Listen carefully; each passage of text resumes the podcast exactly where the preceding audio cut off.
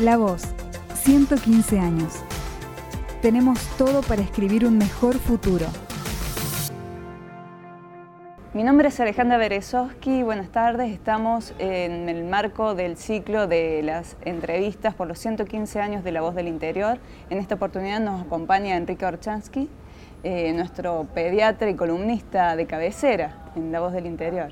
Y un poco la cita es para que hablemos sobre cómo avisoras vos la pediatría y la infancia y todo lo que la rodea para los próximos años. Hmm. En, el análisis de lo que uno puede hablar sobre infancia, que implica mucho más que los chicos en sí, implica la familia, implica quién los educa, los colegios, los sistemas, quién los cuida en la salud, eh, implica toda la, estructura alrededor de ellos. Es difícil separar lo que es eh, lo que uno avisora, lo que uno cree vislumbrar de lo que desea que ocurra. Uno desearía que ocurran cosas pero vivimos en un eh, ritmo muy difícil donde uno pueda vislumbrar algo con claridad. Eh, ¿Qué es lo que yo pienso y deseo? Argentina es un país que se mueve en este momento en una situación muy particular. Eh, en el mundo hay países con mucha enfermedad por pobreza, por carencia, por falta de, y otros países en donde los chicos se enferman por exceso de.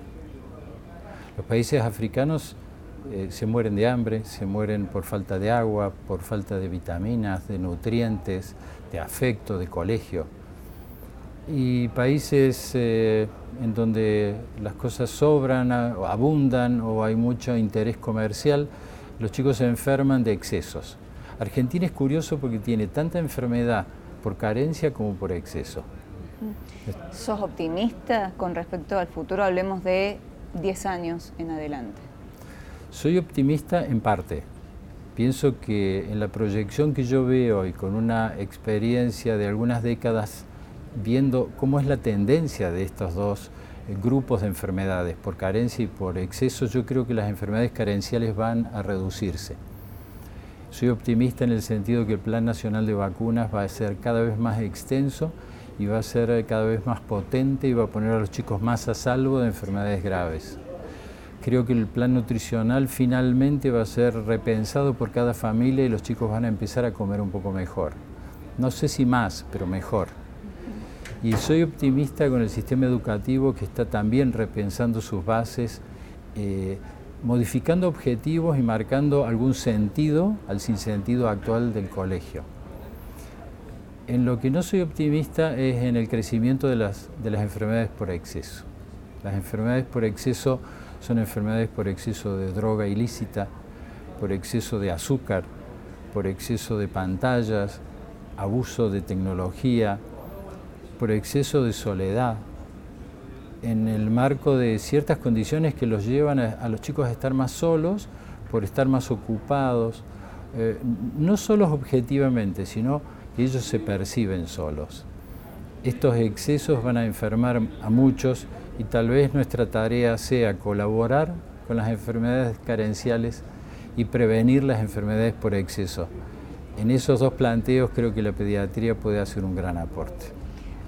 Suerte de contracultura o de cultura antisistema eh, enmarcada o combinada por una crisis de descrédito de algunas profesiones o de algunas instituciones que ha hecho que se genera casi un retroceso en materia sanitaria, por ejemplo, eh, graficado o representado por quienes descreen de, la efectividad o la importancia de las vacunas. ¿Crees que eso va a prosperar o va a seguir eh, marcando cierta, cierto camino? No, no creo. Sigo sosteniendo que el rechazo de las vacunas son temas aislados y puntuales. Eh, que se, que se enuncian en una situación de tranquilidad y de no epidemia. Pero en cuanto aparecen epidemias o enfermedades graves en una comunidad, la gente clama por vacunas. Lamentablemente, el miedo puede más que estos planteos filosóficos en todo caso. Eh, y yo creo también, mirando 10, 15 años para adelante, que vamos a volver a una de las tecnologías más potentes en medicina y en pediatría fundamentalmente, que es la palabra. Lo que nos da crédito de nuevo a todas las profesiones es la palabra. La palabra como instrumento curador de prevención, de acompañamiento cuando no hay otra cosa para hacer.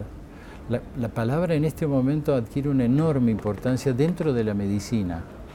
No estoy desestimando la tecnología, los, los parámetros biométricos, no estoy despreciando la tecnología aplicada pero sí estoy recuperando el humanismo en la medicina, en donde la palabra forma parte del caudal indispensable de cualquiera que trabaje en medicina, cualquiera, cualquier actor que quiera modificar la realidad, eh, que está, digamos, acechada por enfermedades, tiene que usar esa herramienta. Y esa palabra devuelve crédito, devuelve credibilidad, devuelve confianza. Eh, en ese vínculo, ese vínculo curativo, en el medio está lo que nos define como seres humanos, la palabra. ¿Crees que es una aptitud eh, que uno puede encontrar en el profesional de la salud en general, sobre todo aquel que esté en contacto con el paciente pediátrico, o es algo en lo que hay que hacer hincapié a, partir de ahora en las facultades? Está dentro de la currícula en este momento, está siendo discutido seriamente el valor de la acción médica que, no, que, se aleje un poquito de la técnica médica y que se acerque al humanitarismo que significa desde saludar con la mano, presentarse, explicar lo que uno va a hacer. Estoy hablando especialmente en la pediatría, en donde los chicos son pacientes indirectos y pacientes que no han decidido ir a la consulta, ellos los han llevado. Entonces uno tiene que ser respetuoso y estar a esa altura presentarse, explicar lo que uno va a hacer, y los chicos son jueces implacables. Si hay alguien que puede decir quién se acerca con la intención de ayudar y quién no, son ellos. Entonces, ¿qué más que la palabra para convencer a un niño de que uno lo quiere ayudar? Aunque detrás venga una vacuna o algún procedimiento que le moleste. Pero si algo me ha enseñado a mí la pediatría, es a entablar eh, contactos directos y esto en la Universidad Nacional de Córdoba está siendo objeto de estudio y de aplicación para formar directamente a los agentes de salud en el contacto humano. Porque el mejor medicamento funciona distinto cuando hay un contacto que se establece con confianza, donde hay transferencia mutua y donde hay una alianza terapéutica. Las alianzas terapéuticas es un término que se aplica mucho en pediatría entre familia, profesionales y los chicos y los colegios. Porque cuidado, ¿cuáles son los ambientes en donde los chicos construyen salud o enfermedad? Su casa, su colegio y algunos lugares de ocio. Pero son espacios importantes que hay que considerar e incluir todos en la construcción de la salud. Y también se habla del niño como un casi como un agente facilitador, un agente eh, que lleva salud a, la casa. Mm. ¿Te gusta ese rol? de repente el niño tiene una responsabilidad, que es devolver a la casa la salud, llevar un mensaje de salud. Me parece que el niño introduce salud a partir de que el niño demanda consultas y que el niño eh, demanda diálogos constructivos desde todo punto de vista, de la salud, de la educación, eh, yo soy un convencido que los chicos son los que nos educan a los padres.